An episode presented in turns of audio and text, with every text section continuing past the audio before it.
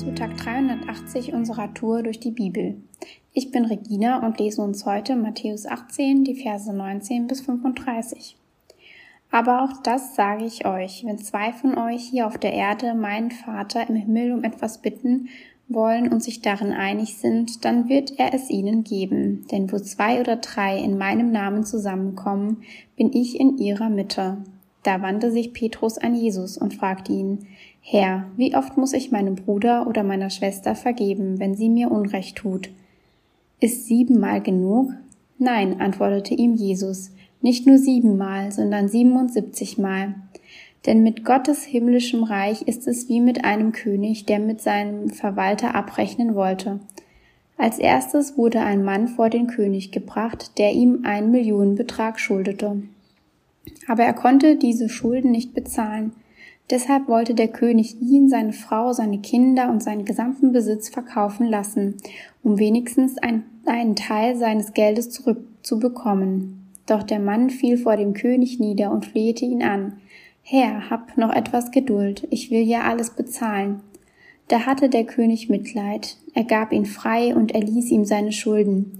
Kaum war der Mann frei, da traf er einen anderen Verwalter, der ihm einen vergleichsweise kleinen Betrag schuldete.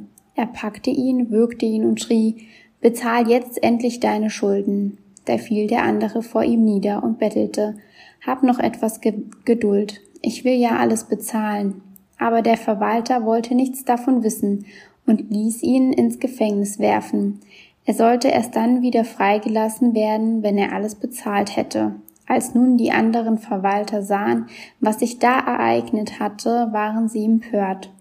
Sie gingen zu ihrem Herrn und berichteten ihm alles. Da ließ der König den Verwalter zu sich kommen und sagte, Was bist du doch für ein boshafter Mensch? Deine ganze Schuld habe ich dir erlassen, weil du mich darum gebeten hast.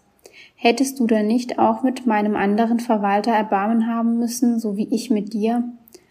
Zornig übergab der Herr ihn den Folterknechten. Sie sollten ihn erst dann wieder freilassen, wenn er alle seine Schulden zurückgezahlt hätte. Auf die gleiche Art und Art wird mein Vater im Himmel jeden von euch behandeln, der seinem Bruder oder seine Schwester nicht von ganzem Herzen vergibt.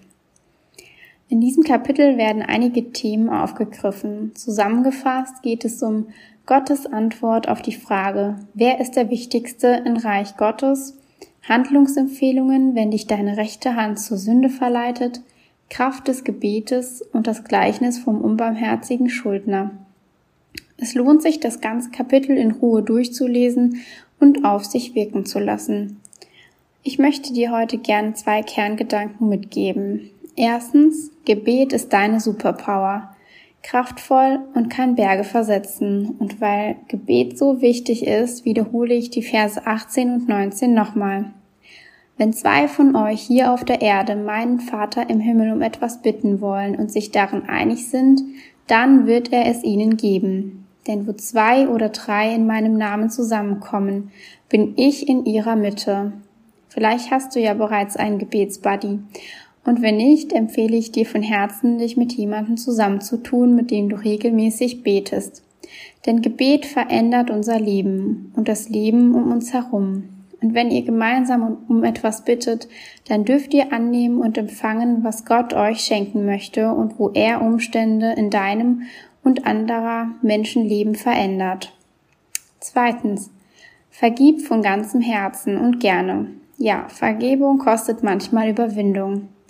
Aber hey, denk dran, Jesus ist für dich und mich gestorben, für alle Sünden der Welt und Sünde ist Sünde. Und da gibt es kein Lügen ist harmloser als Abtreibung oder so und Jesus hat dafür bezahlt. Er vergibt uns und schenkt uns ein neues Leben. Genauso dürfen auch wir unseren Mitmenschen vergeben, ohne nachtragend zu sein. Und wenn du Schwierigkeiten hast zu vergeben, dann ermutige ich dich heute, bete, dass Gott dir ein starkes Herz schenkt das gerne vergibt, denn Vergebung befreit. Heute ist ein guter Tag für einen guten Tag.